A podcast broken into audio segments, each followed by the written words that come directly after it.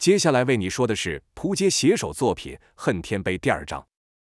来电的人名称叫做素描，和其他仅有一面之缘的万千网友不同，素描算是康体唯一一个能聊天的人。康体接了电话，没有等对方说话，就先说道：“干嘛？哥正忙锻炼强健的体魄呢，这身材是不是让你看得流口水，巴不得立刻和我交流交流？”素描一样没回答康体下流的话，反问道：“听过天上碑没有？”康体假装道。还没有啊，你有推荐码吗？素描道：“有有，当然有。跟你说。”素描热情地介绍，可康体莫等素描说完，便插口道：“晚了，哈哈哈，我已经在玩了。”素描听完，脸色瞬间僵了，说道：“臭小子，耍我呢？”康体道：“谁叫你们一个个都想从我身上捞？在你之前，早就有一堆人打给我了，都和你说一样的话，搞得我都忍不住怀疑你们都是某人的分身账户了。”素描问道：“那你输入他们的推荐码了吗？”素描还是只关心这事。康体道：“没有啊，我注册的时候啥都没输入，游戏嘛，只是打发时间而已。这么认真干嘛？倒是你，哎，没有想到啊，我以为我们算是朋友了，但你居然和那些家伙一样想占我便宜。”素描道：“占你什么便宜了？光币那是游戏公司给的，又不是从你身上抠下来的。这么喜欢当下等人也随便你。”听素描突然冒出一个新词。康体不解问道：“什么下等人？”素描笑道：“你说你不认真玩游戏，那你还能做什么？”此时的康体感觉力气耗尽，正将飞轮靠墙收好。素描说这话的时候，康体刚好面对着墙壁，墙壁慢慢浮现一个窗形荧幕，一个可以看到外面景色的窗。可外面除了一堆高高的建筑外，便什么都看不到了。康体知道那些建筑里面也有很多的蛹。康体用手摸着窗，喃喃道：“对呀。”我们到死都离不开这，还能干嘛？素描没想到随口一句话让康体有这样的反应，立刻改口道：“喂喂，怎么突然感慨起来？这样的生活不好吗？吃好的，住好的。你要知道，旧时代的人每天在辛苦工作，累得跟狗一样，求的不就是能过上像我们这样的生活？胡思乱想什么呢？”此时，荧幕也很适时地播着旧时代的生活。康体透过电视也知道旧时代的生活是什么模样，人们必须长时间做着费力又重负的工作，辛苦一天后，也只是回到自己的窝里，等待不会有变化的明天。这还是和平时代，战争时期，就连这种生活都只是幻想，只能用地狱来形容。有了比较后，在看窗外的那灰蒙蒙的景色时，也觉得干净不少，便也顺口重复道：“是啊，我在感慨什么？”而后又想起刚才的问题，说道：“你刚说下等人是怎么回事？”素描贼贼地说：“你没有听过投对胎比努力更重要吗？”康体道：“什么跟什么，不过就没有输入推荐码而已，怎么还扯上投胎了？”素描道：“在游戏里没有输入推荐码的当下等人几率就大得多。游戏将人的境界分为天地人三层，每层又分上中下三等，合起来就是所谓的人分三六九等。所以说天上位最高，人下位最低，天上之上就是天下第一人，可获天上杯封号，也就是那句‘是登九霄做人龙’。”号令天下天上碑的意思，不同的境界对应不同的人物资质。人上人学武功花费的资源，自然就比人下人少得多。听到这，康体算明白了，立刻把他的游戏资料叫出来。人物旁边果然写的是人下人，忍不住抱怨：“靠，出生就输人一大截，那我还玩屁呀？那你也，你是什么人？”素描道：“人中人，出生平凡，不上不下，但还是比你强。”之后，素描又和康体介绍了一下游戏后，发现暂时没有其他话题可聊的了，便默契地结束了通话。康体的一天也就这样过去了。一道古风旋律配随着忧伤的女子声，没有说话，只是单纯的哼着。画面上飘着凋落的梅花瓣，桌案上放着一本古书。这是进入天上碑游戏的开头画面。康体再度进入了游戏，眼前是王拓带着二子被敌人包围的场景，前方是五个看似瞎眼的人，他们是神秘的夜族人。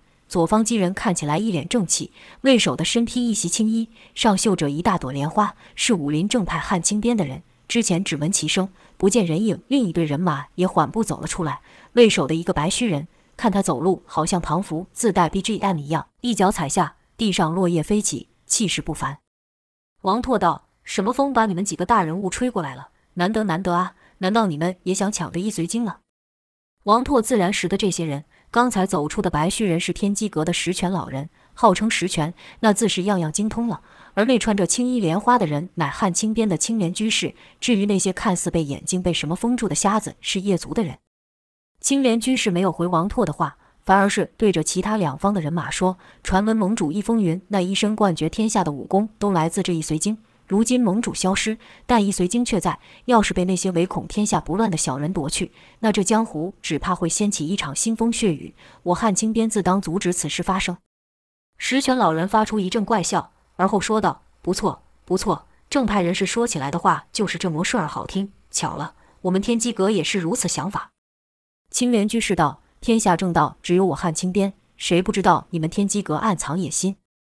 石泉老人立刻回道：“说得好，我天机阁为护太平天下，肯定要阻止小人夺得此经，更要小心的是那些披着正派外衣的狼子野心。”青莲居士道：“多说无益。”石泉老人立刻回嘴道：“没错，废话一堆。确实，既然大家的目标都是抢夺一随经。”只有动手分个高下，这两人都是江湖顶尖人物，这一运气，浑厚的内劲便冲撞了起来。二子修为不高，顿感呼吸困难，好似上方有大山压顶一样，一种难以形容的窒息感。青莲居士道：“传闻能入天机阁的都是筋骨齐家的人才，今日就看看这传闻有几分真实。”石泉老人回道：“都说你们汉青边人人修得一身浩然正气，无惧无畏，把自己搞得跟死士没什么两样。死是死士。”有时候死的却是毫无价值。青莲居士道：“价值在于本心。”石泉老人道：“那只能说你心太小了。”两人说话的同时，脚步也没有闲着，不断靠近。每走一步，双方内力就提升一层。两人的兵器虽还未出鞘，但都不断在震动，似随时要飞出一般。而后就听“砰”的一声爆响发出，青莲居士和石泉老人已然交上手，而后响声是愈来愈快，愈来愈沉重。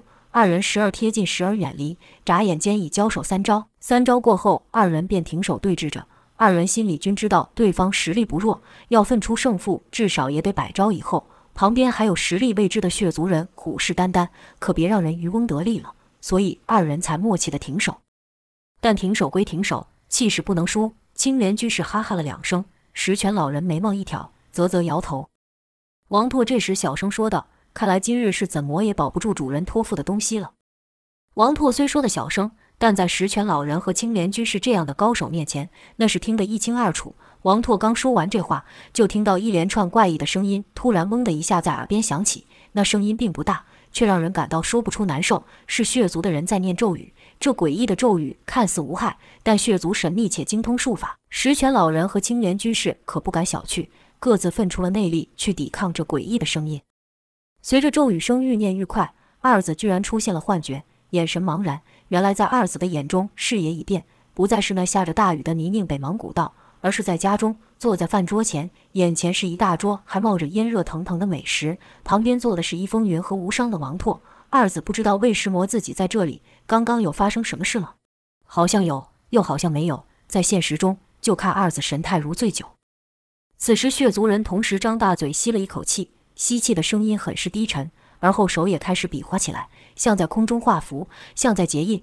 这次就连石泉老人和青莲居士这样的高手都看着眼花了。血族的手明明动得很快，可在他们眼中却动得很慢，慢到留下残像，一只手变成无数只，身上还浮现出奇怪的纹路，似乎是某种咒术。而后就看血族人将手同时抵到一人身上。那人身上气劲瞬间暴涨，有要压过石泉老人与青莲居士的气势，可那气劲却不像是催动内力所发出。石泉老人跟青莲居士均想，血族一向神秘，练的也不知是什么功法，这气劲真够邪门。因为那气劲看似强劲，但当两人要运气与之抗衡时，却又好像没有东西，明明就在你眼前，却好像碰不成。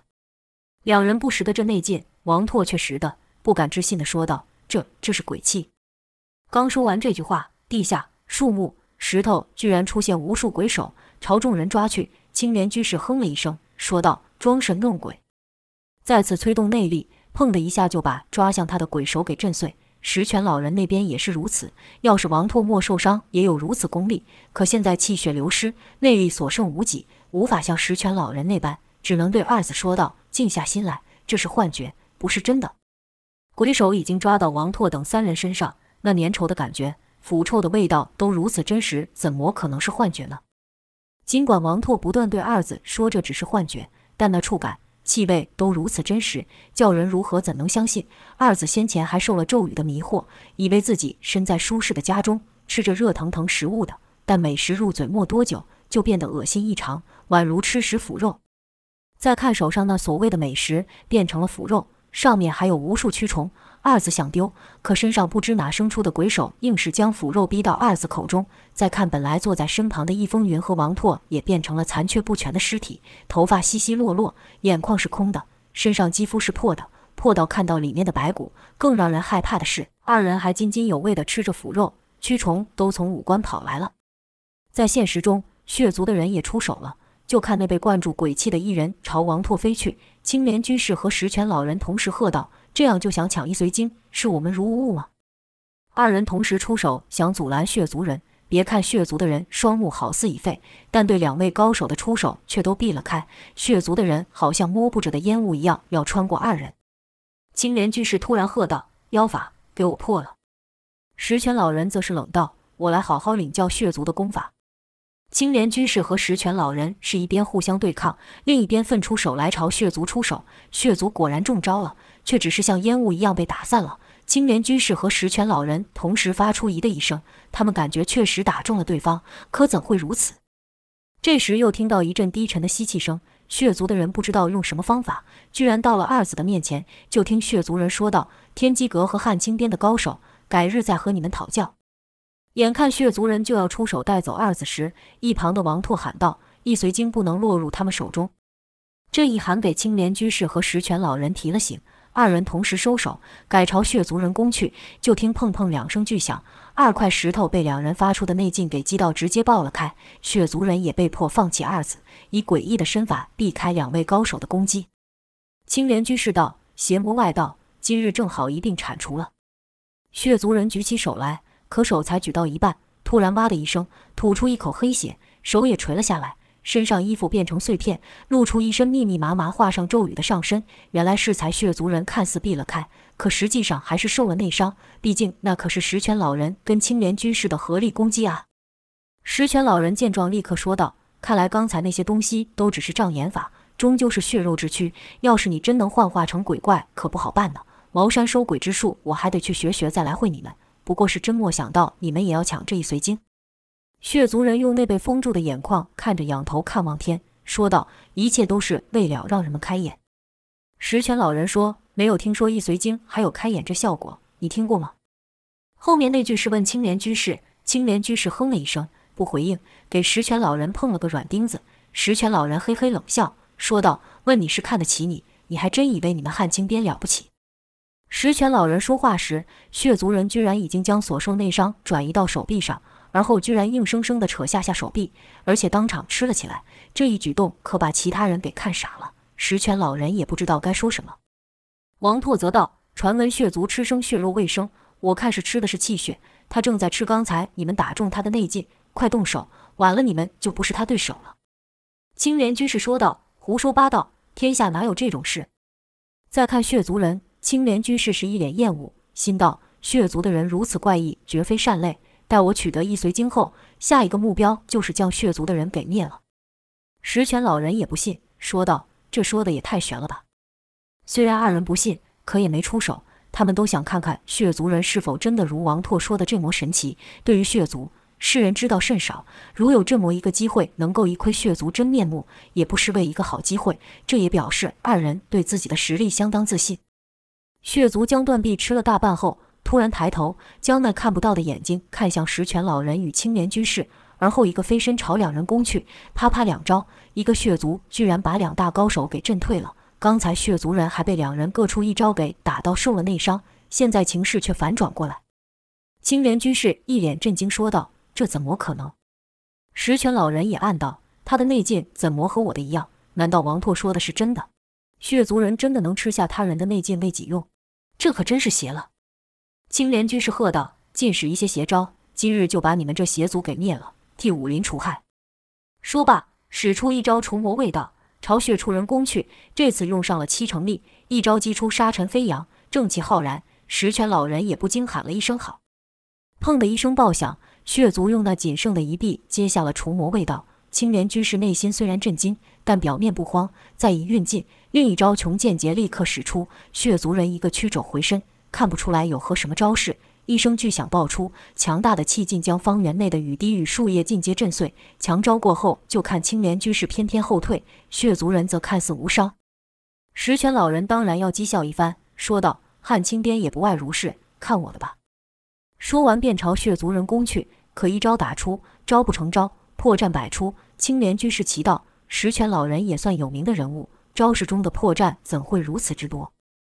青莲居士不知道此招名为千疮百孔。血族人虽不识其中玄机，可也不敢贸然进攻，避开石泉老人笨拙的进攻。一次、两次，到了三次，血族人终于受不住，朝破绽处攻去。眼看石泉老人就要被击中，这时暗藏的杀招出现，轰的一声爆响，血族人被打退了去。其余血族人立刻冲上前接住同伴，各出双手将那血族人所受的内劲给吸收。一招击退强敌，石泉老人得意地朝青莲居士看去，虽莫说话。可那骄傲的眼神已说明了一切。石泉老人本有更多奥妙的招式，但故意使出千疮百孔这种最末技巧的招式，目的就是要显示自己比青莲居士厉害。此招虽看得笨拙，但其实是石泉老人的独门招式。青莲居士还猜想，以石泉老人的身份，这招千疮百孔的破绽绝对不简单，其中可能暗藏分筋错骨之类的招式，或是隐含了用兵之道，虚者实也，实者虚也。可看石泉老人与血族交手后，青莲居士更是感到莫名其妙，因为石泉老人的出招确实是破绽百出，这身手比不会武功的市井无赖还不如。青莲居士疑心更甚，暗想：难道这就是天机阁的实力？不对呀，招式可假，但内力不行。刚才与他比拼内力，那绝对是一流高手，其中到底有何古怪？血族人可不管这个。避了两招后便出手，这一出手就打到石泉老人身上。就听“砰”的一声爆响，被轰飞的一方是血族人。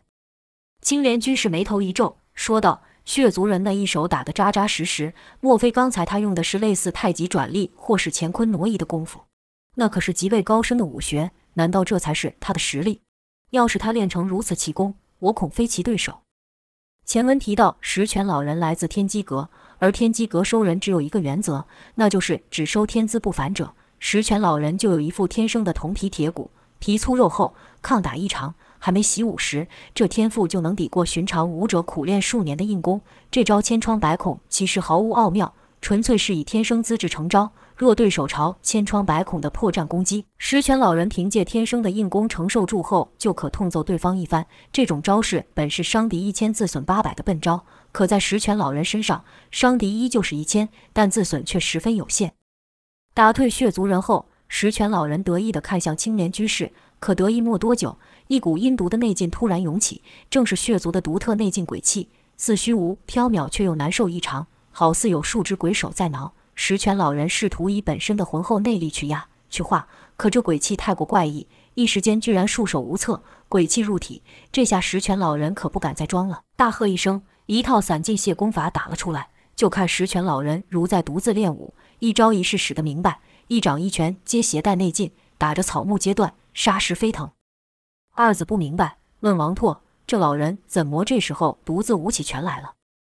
王拓道：“他太自负了。”刚才应接了血族人的攻击，鬼气入体，若不赶快将鬼气逼出体外，轻则内伤，重则经脉错乱，神志就此不清，所以他才打了这套散尽卸功拳。